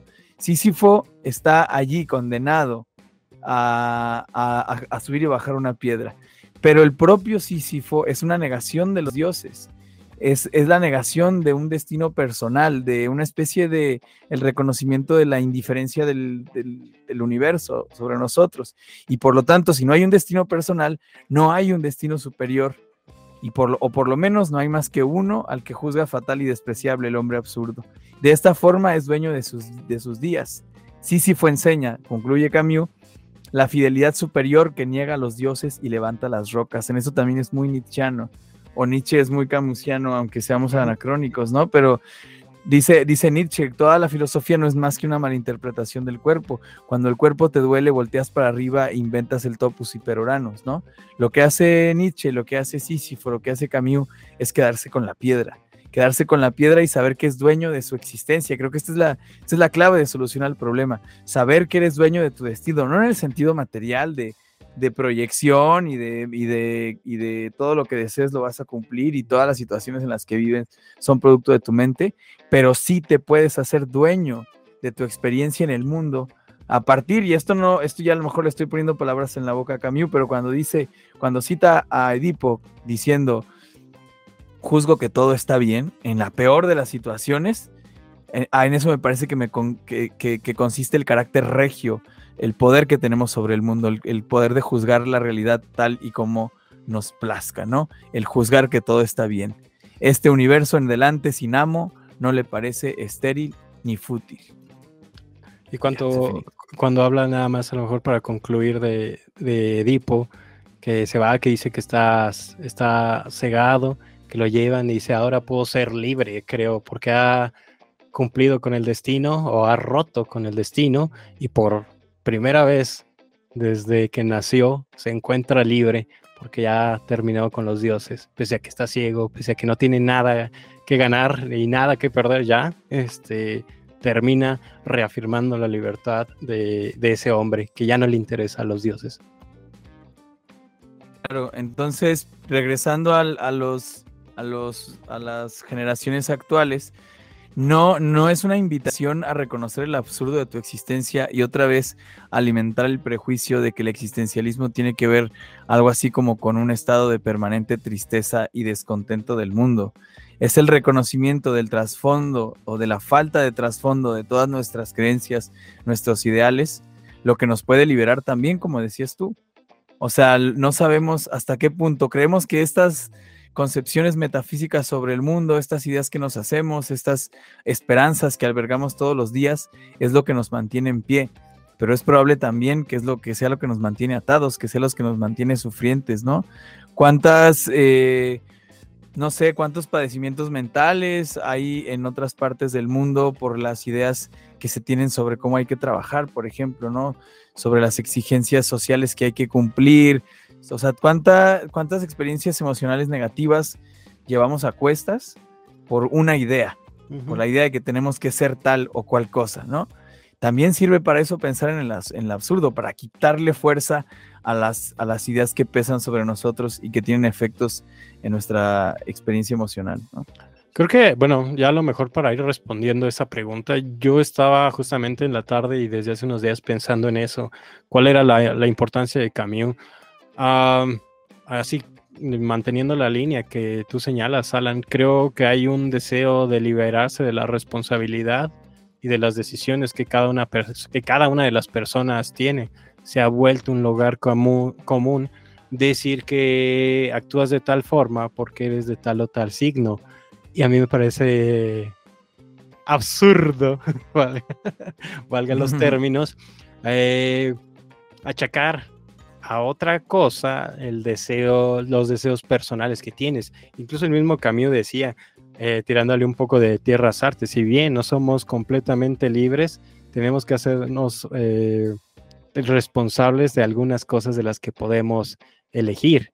Y creo que en este sentido, uh, el, no sé cómo sean estas generaciones que nos preceden a nosotros, he tenido poco contacto, pero he visto que ha habido una enérgica creencia en cuestiones metafísicas y no nada más astrológicas, que a lo mejor nos toca por los caballeros del zodiaco y a lo mejor también por una cuestión generacional que todavía en, en los noventas estaba medio mal visto creer en otra cosa que no fuera el catolicismo o incluso el mismo cristianismo protestante que se desarrolló en México. Eh, existía, existe y seguirá existiendo, pero la gente lo veía mal.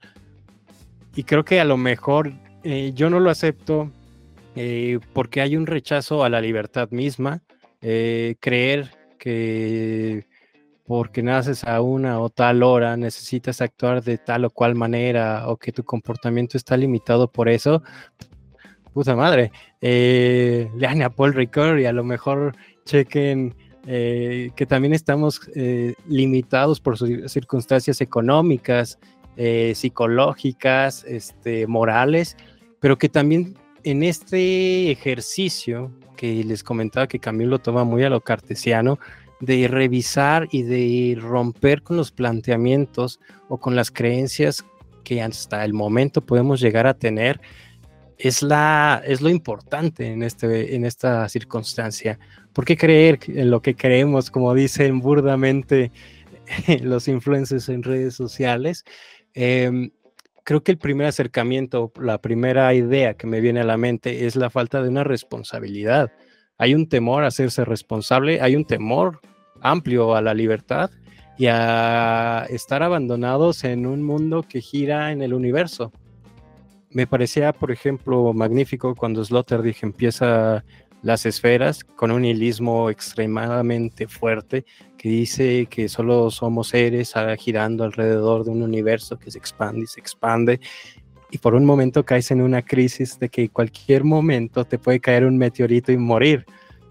Y ahí te das cuenta, o por lo menos eres un poco consciente de esas limitantes o de esa, lo que les comentaba también en, y que el meteorito que te cae no es un asunto destinal. Exacto. O sea, esa, esa ruptura con el destino, pero también al mismo tiempo esa confrontación que hablaba Camilo a principios del mito de Sísifo, del hombre eh, limitado, eh, con una racionalidad muy corta tratando de enfrentarse ya no al mundo, sino al universo mismo para tratar de comprenderlo y darle significado a la vida como si tuviera que existir alguna.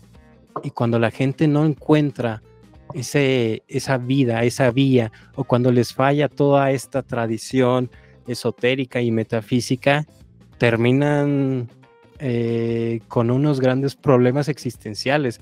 Me encanta ese meme hablando de la técnica que empieza cuando te das cuenta de que la vida no tiene sentido y hay una persona, un meme todo emo, pero tienes ya 35 años y, te ve, y hay un güey bien feliz viviendo la vida sin, sin ningún sentido, vaya.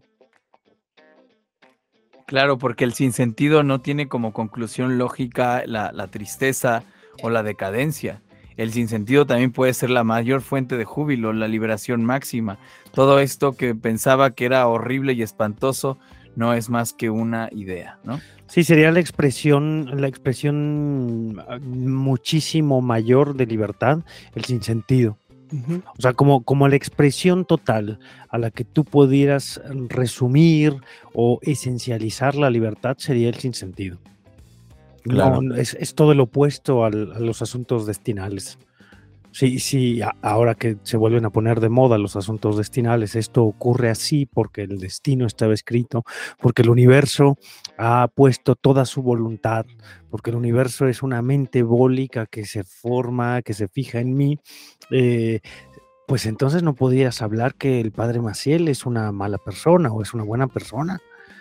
No depende del padre Maciel. Claro, esa es la, esa es la consecuencia más complicada. En, en los cafés filosóficos, siempre que se habla de la libertad, la postura más fácil de defender es el determinismo, de cualquier clase. Nos encanta el determinismo, sobre todo desde el punto de vista argumentativo. Nos encanta creer que es imposible demostrar la libertad, que somos la, el efecto de una serie de causas que no alcanzamos a percibir, que cada decisión que tomamos, desde la elección de la universidad, hasta la persona, sí, hasta la persona con la que te casaste, hasta que desayunaste hoy, no es más que una, influencia ejercida desde el exterior. Tú nunca tomas decisiones, nunca jamás eres libre.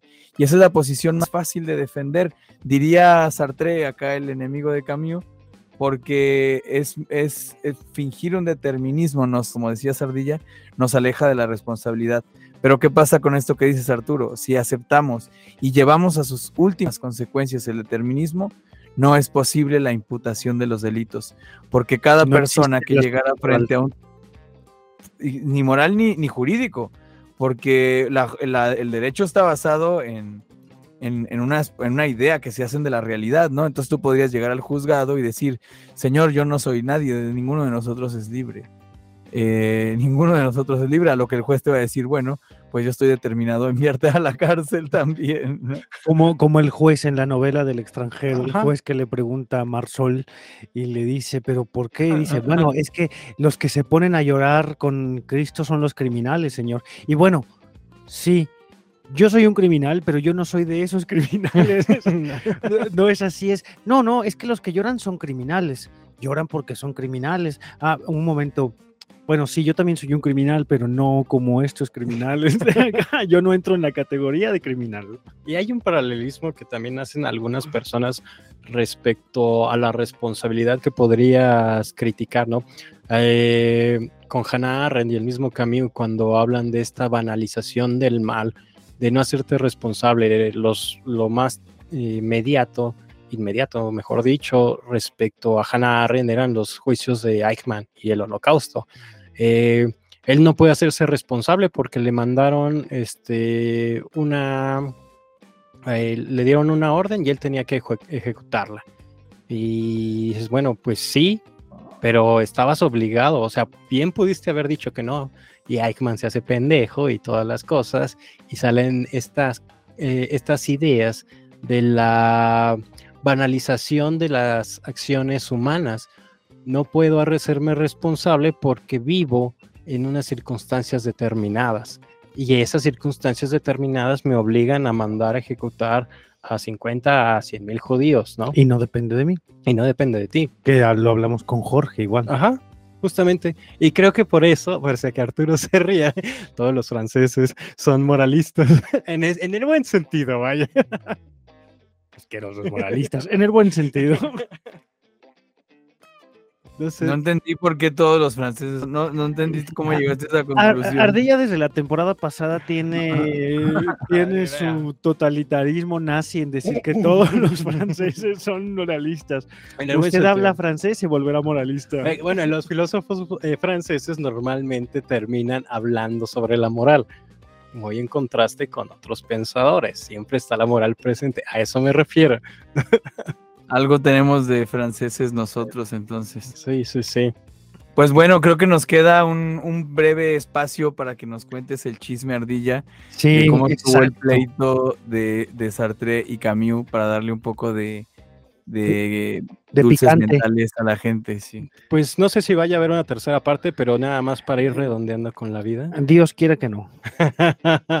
pues bueno, nos quedamos en el 42, en el mito de Sísifo. En el 43, eh, Camus entra al Combat, que es un periódico clandestino. Conoce a María Casares, que va a ser una actriz de teatro, que va a terminar siendo su amante, la más representativa. Todos sabían que Camus era un mujeriego irremediable, pero tenía, a parecerle, Favoritas. Sí, favoritas. En el 44, justamente lo que comentábamos al principio, Calígula, se publica Calígula y el malentendido. Ya habíamos hablado del malentendido, esta obra de teatro, donde la mamá y la hermana de un huésped que llega al hotel eh, no lo reconocen, eh, para querer asaltarlo lo asesinan y lo tiran al río. ¿sí? Y se convierte en una tragedia eh, El dramática. Ajá. Por Ernesto Alonso. y está Calígula, de la que tal vez después es- hablaremos.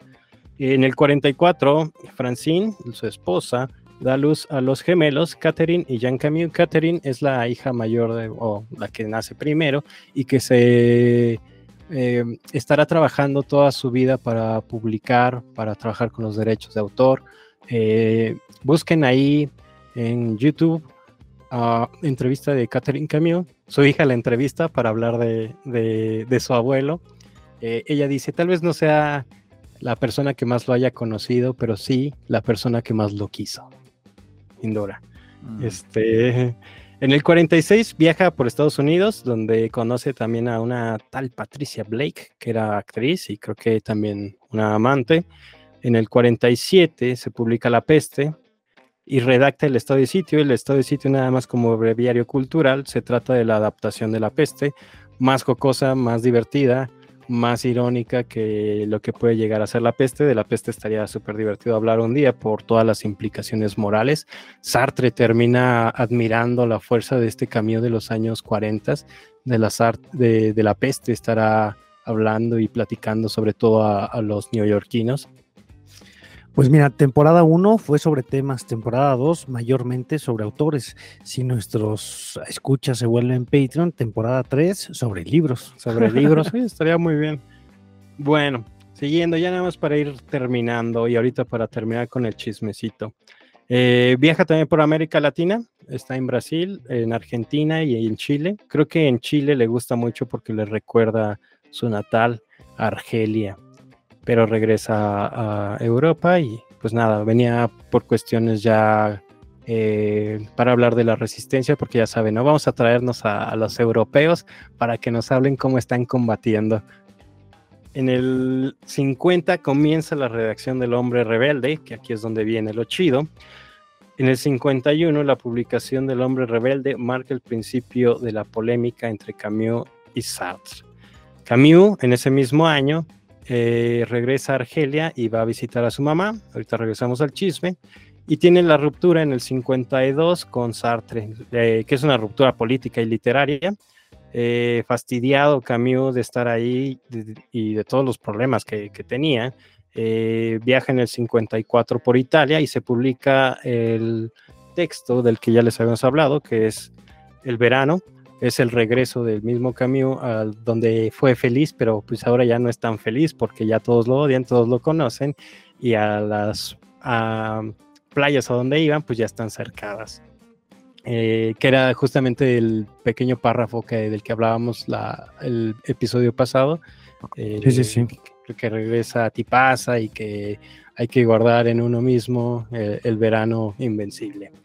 Em, viaja por Grecia también en el 55, ahí anda con sus amantes, con, con todo, porque pues, lo que comento, en cambio siempre, nunca se iba solo, para, para ser honestos, y pues siempre que se iba a algún lado iba, iba acompañado. Ah, en el 56 publica La Caída, que a Alan le gusta, eh, que es una de las obras que me gustaría nada más poner una acotación. Camus le escribe porque eh, su esposa trató de suicidarse, había tenido eh, episodios de depresión y justamente Camus se da cuenta, hablando de ese suicidio, que hay momentos, pese a la, mucho que quieres a una persona, que no puedes llegar a ayudarlo, ayudarla, ayudarle. Eh, es un testimonio duro, la verdad. Eh, creo que eso sí hay que leerlo en consideración a lo que está viviendo, lo que les comentaba también en el, inicio del primer episodio. Camus no se puede considerar o no se puede abordar del todo sin ver su biografía. Y creo que esto es de lo más eh, interesante. Eh, termina con una frase media extraña, caótica, que dice siempre será demasiado tarde para ayudar a alguien. Siempre tendremos que llegar tarde y es sumamente difícil, incluso para las personas que, por mucho que se hable del suicidio, por mucho que, se toque ese tema, muchas veces lo vemos de manera personal, las formas en que uno puede llegar a hacerlo, pero cuando alguien realmente pierde el sentido de, de la existencia y lo hace o lo intenta, hay un, una ruptura, creo, muy fuerte en el corazón de las personas.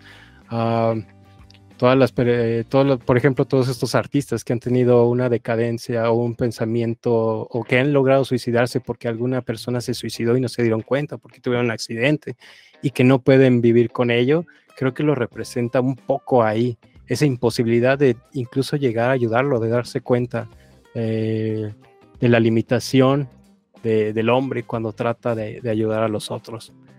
Eh, finalmente, en el 57, Camus recibe el Premio Nobel de Literatura. A partir de aquí le irá peor, sobre todo por la eh, a nivel literario. sobre todo por los, ah, las críticas que se le venían haciendo cuando había dejado el periódico, cuando se había desencantado de todo, y se vienen también muchos problemas políticos en Argelia, que le dicen a Camus, ¿por qué no te manifiestas en nombre de algo? Y él, y él, dice, yo les estuve escribiendo de todos estos problemas desde los años 30, bola de hipócritas, y no voy a decir nada. Eh, el mismo Sartre lo termina criticando de que el, el hijo de Argelia, de, del continente africano, no, no se inclina ante una postura y dicen, ah, ¿saben qué? Pues yo no voy a decir nada, yo voy a estar apelando a que, se, a, a que haya un acuerdo, que haya paz, que Francia trabaje con Argelia, que podamos vivir de manera constante para que Argelia no pierda esa posibilidad de estar dentro de Europa ni Europa de, dentro de, la misma Argelia. Pero al final de cuentas, pues se logra la independencia posterior a la muerte de Camus. Eh, les digo, eh, tiene el premio Nobel en, en, el 57 y se publica El exilio y el reino, que son unos pequeños cuentos y sus reflexiones sobre la guillotina, donde estará hablando en contra de la pena de muerte. En el 58 compra su casa en Le Marin, una comunidad o un municipio en el sur, muy linda, este, donde viven de manera ya tranquila y sin necesidad de estar trabajando para los periódicos. El mismo Camus se exilia, siempre va a ser una constante muy fuerte el exilio, el ser extranjero, el no adaptarse completamente y termina viviendo ahí. En 1960, el 3 de enero, Albert Camus fallece a causa de un accidente de choque. Eh, termina la vida de manera absurda. Uh, unos meses antes había escrito que no había forma más absurda de terminar con su vida que un accidente automovilístico porque leyó que un ciclista lo atropellaron. Eh, su muerte está medio extraña también. Mucha gente cree que lo mandó matar Stalin por las críticas que, había tenido, pero pues es muy poco probable porque Camus ya tenía su boleto para subirse al tren y llegar a, París. Y momentos antes, como habían pasado la Navidad con los Gallimard, le dicen, no, pues cállate acá, vente en el auto, carnal, te vienes de copiloto. Y justamente en el camino. Manda a su esposa y a sus hijos en lo, tren. Los manda ajá, después. Los despide y él se va con los Galimard en... En el coche. Eh, extrañamente, paradójicamente, absurdamente, chocan con el único árbol que estaba en la carretera. Hay un documental muy bello que habla de la vida de Camus, todo, todo lo que hemos visto hasta ahora, y terminan eh, un par de periodistas que son amigos cuando le llaman, le dicen, eh, le habla uno al otro, oye, ha muerto. Eh, la carretera estaba seca, el clima era perfecto. Eh, ¿Con quién iba? Con Gallimard. Este, pues era el destino. Termina el destino. Maldita sea. Pero está simpático la idea de creer. Y esto también quería traerlo a colación en contraste con la figura de Sartre, que vivirá todavía varios años. 20 años más. 20 años más. Que pasa algo extraño en estas dos figuras que me, que me recuerda sumamente a Batman cuando le dicen a Bruce Sí, Gallimard se parece al pingüino. o Digo, Sartre se parece al pingüino. o mueres como un héroe o vives lo suficiente para convertirte en un villano. Y lamentablemente creo que a Sartre le pasa eso, de que termina volteando bandera para el curso de la historia y Camus fue siempre un poco más consciente de lo que está viviendo y siempre tuvo ciertos principios a los que él se, se identificó. Uh, pero bueno, no sé, ¿tienen alguna otra consideración? Y terminamos tal vez con el chismecito. Vamos al chismecito, vamos al chismecito de los cuchillazos que se dio con Sartre. Denme un momento porque tengo que aclarar la garganta y leer una pequeña... Y acercarte al micrófono ah, también. Claro. Ahí les va. Durante una fiesta en casa del escritor y músico Boris Vian, los invitados, entre los que estaban Sartre, Beauvoir y Merleau-Ponty, habían estado bebiendo y discutiendo durante varias horas cuando llegó Camus ya tarde. Mientras en el fonógrafo de Vian sonaba a todo volumen una pieza de jazz norteamericano, Camus vio que Merleau-Ponty estaba presente y se dirigió directamente hacia él. Sin hacer una sola pausa, atacó al filósofo por su afirmación de que la violencia era inherente a la política y que en consecuencia la violencia del comunismo era preferible a la del capitalismo, pues al menos aquella prometía un futuro mejor. Cuando Merleau-Ponty se disponía a contestar, Sartre entró a la refriega y se puso del lado de Merleau-Ponty. Horrorizado por el intento de sus amigos de defender lo indefensable, Camus abandonó ofendido el apartamento donde un dando un fuerte portazo. Sartre corrió tras él, pero no pudo convencerle para que volviera a la fiesta. Pasaron seis meses antes de que los dos amigos volvieran a hablar. Camus como no se arrepentía de lo que había hecho. Y cita, hoy las cosas están claras y lo que es un campo de concentración, aunque sea en el socialismo, ha de llamarse campo de concentración. En cierto sentido, nunca más volveré a mostrarme cortés.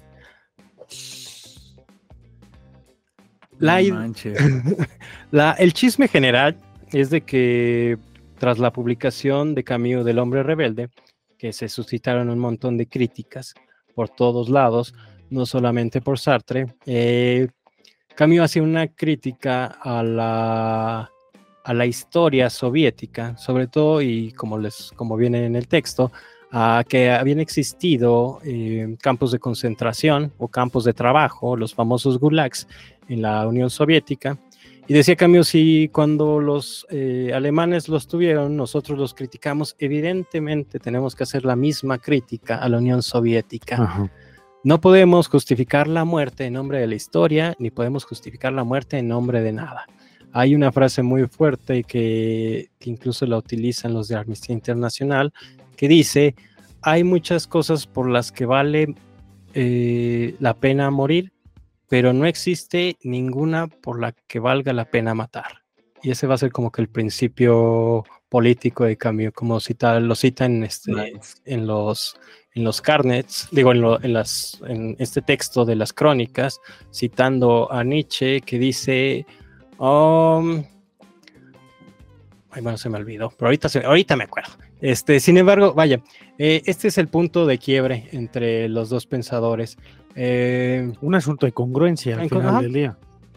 Sí, no, no se lo permites a uno, pero a otro sí, estamos jodidos. Y sobre todo porque se estaba realizando en nombre de la historia, lo que les comentaba hace unos, unos minutos, que si bien los, eh, el nacionalsocialismo lo hacía en nombre de la, de la raza aria y de llegar a la purificación y todo esto, pues no había mucha diferencia en contraste con, con los soviéticos que buscaban el estado ideal, la muerte en nombre del estado ideal. Claro, lo que, lo que le reprocha Sartre a Camus es lo mismo que le puede reprochar, es, eh, perdón, lo que le reprocha Sartre a Camus es lo mismo que le puede reprochar Camus a Sartre, ¿no? Eh, Sartre le dice, no tomas postura, cabrón, este, estás del lado de quién sabe quién, no apoyas el movimiento con el que se sentía comprometido Sartre.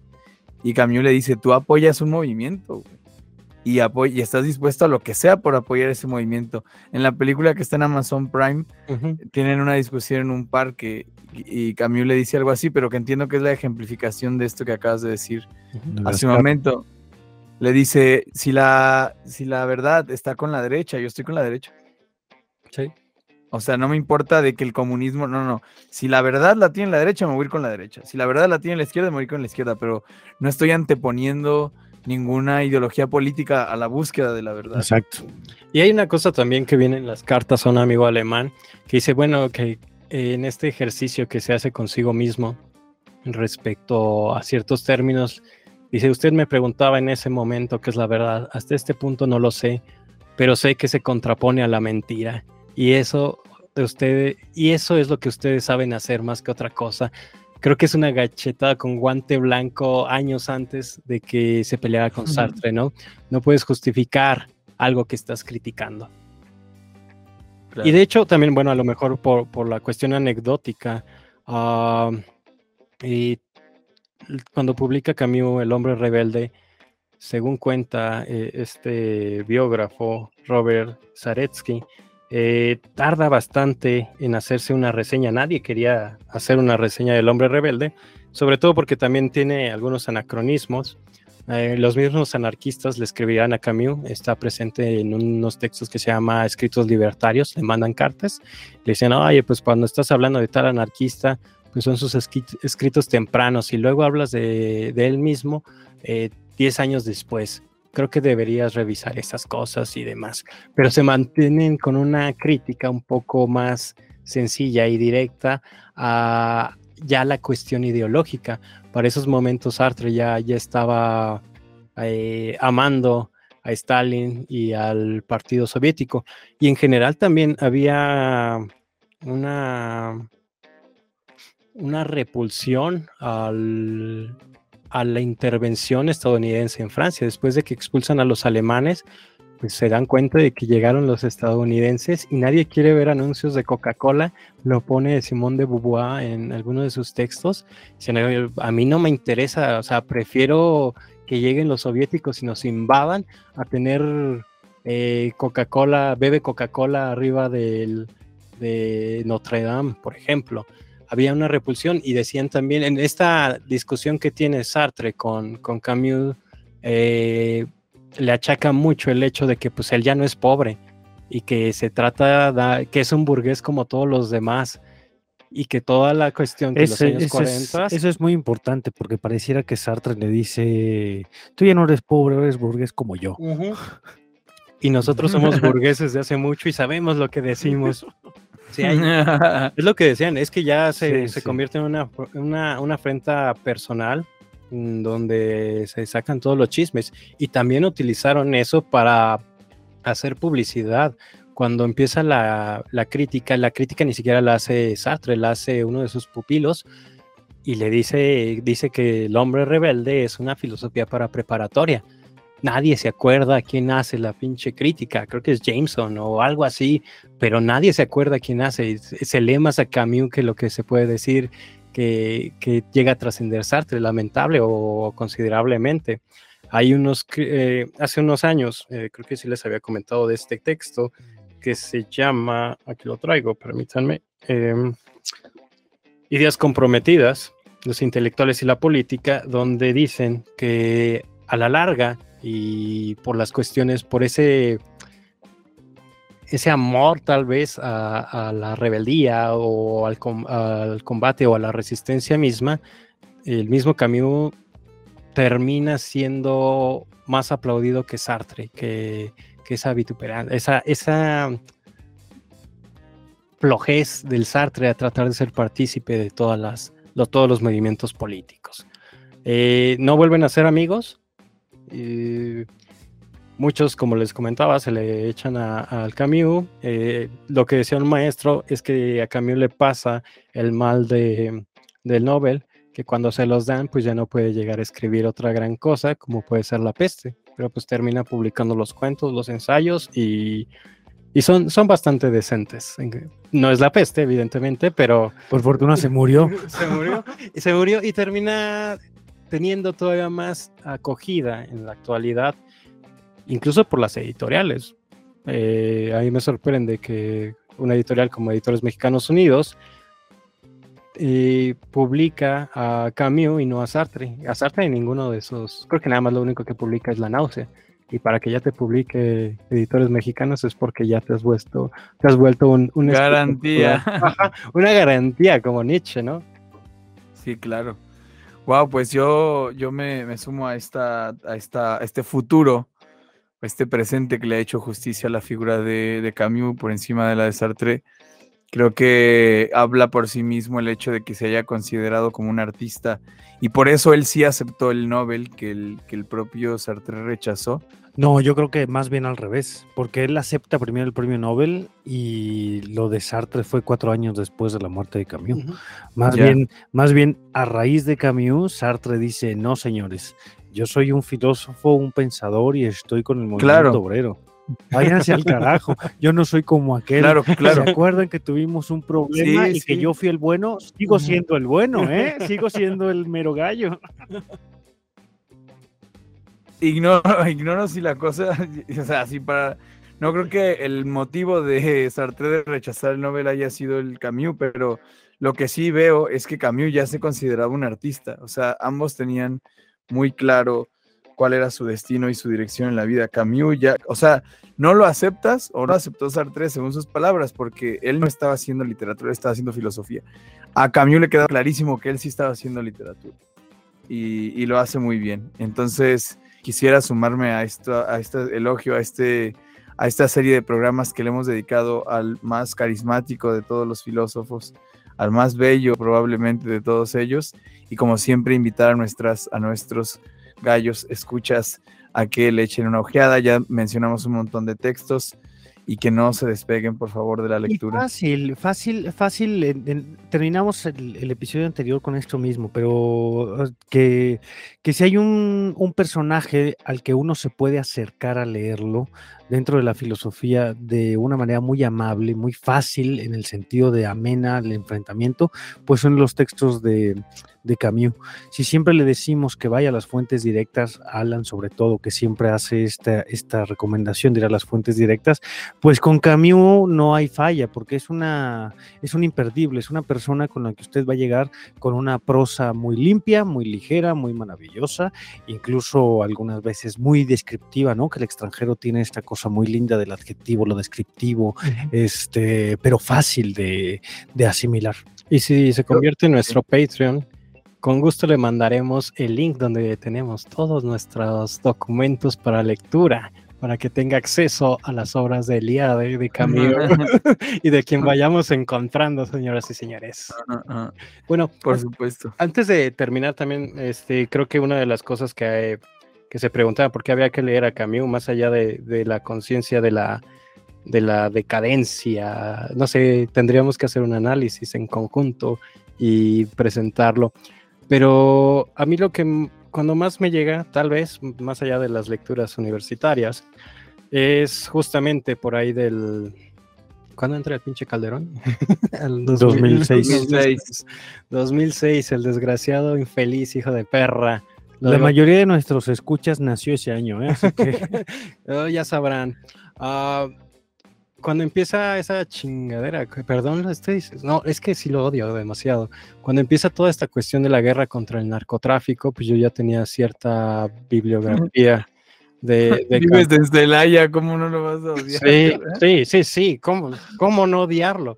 La verdad, había en sus escritos políticos y morales, en sus textos de combate, una esperanza a la, a la vida eh, habría que considerarlo. ¿Por qué habría, por qué tenemos, por qué hay absurdidad en este sinsentido? ¿Por qué, por qué en medio de las guerras la, la, gente se pregunta si la vida vale la pena de ser vivida o no? Pues habría que estar en lo más cercano que nos toca a nosotros, esa guerra contra el narcotráfico, donde diario era muerte donde veías, donde cada, cada momento se acerca la muerte y se acerca y se acerca, y se acercan los asesinatos y en nombre de la paz y en nombre del, del Estado de Derecho terminan asesinando estudiantes, se eh, incrementa el trato de blancas, los asesinatos, las extorsiones.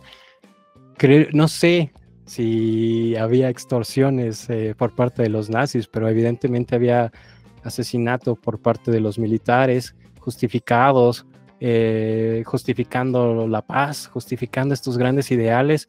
Y cuando yo me acerco a las crónicas eh, de los años 40, cuando está terminando la intervención, te das cuenta de que empiezas a tener esa relación con, con el autor que posiblemente vivió lo mismo. Un temor a que te quiten la vida en nombre de un ideal o solamente por mero accidente. Creo que debería haber una revisión general sobre la filosofía política, más allá de la filosofía existencial que está presente en Camus, eh, y revisar detenidamente los textos de Combat que, fueron publicados por Alianza y que están en, las obras completas. Eh, hay un, amor a la vida. Yo me burlaba un poco de una compañera que tuvimos eh, eh, una amiga que tuve que decía que, que tenía una crisis existencial por leer a Camus y por leer a Heidegger. Y es que, que hija, no leíste los escritos cuando estaba en guerra, ¿verdad?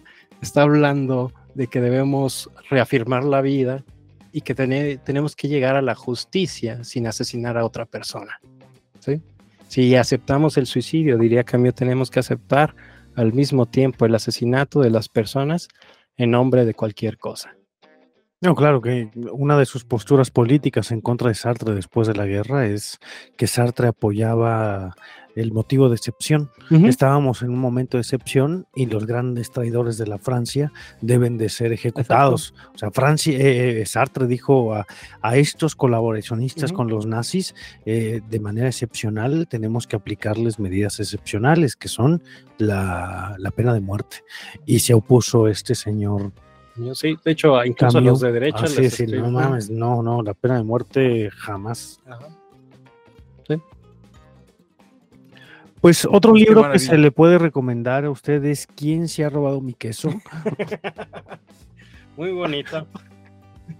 Como, o como dijo Merino la, en la sesión pasada, eh, hoy es un día feliz, ayer se murió mi mamá. Yo lo estuve buscando, no lo encontré, ¿eh? pero bueno, Estuviste revisando la versión francesa, seguramente ahí viene. Sí, yo leí en francés y dice eh, una cosa muy rara, dice Aujourd'hui, maman est morte. Pero como yo no sé francés, seguro eso quiere decir hoy, es hoy estoy muy feliz. Mi mamá se murió.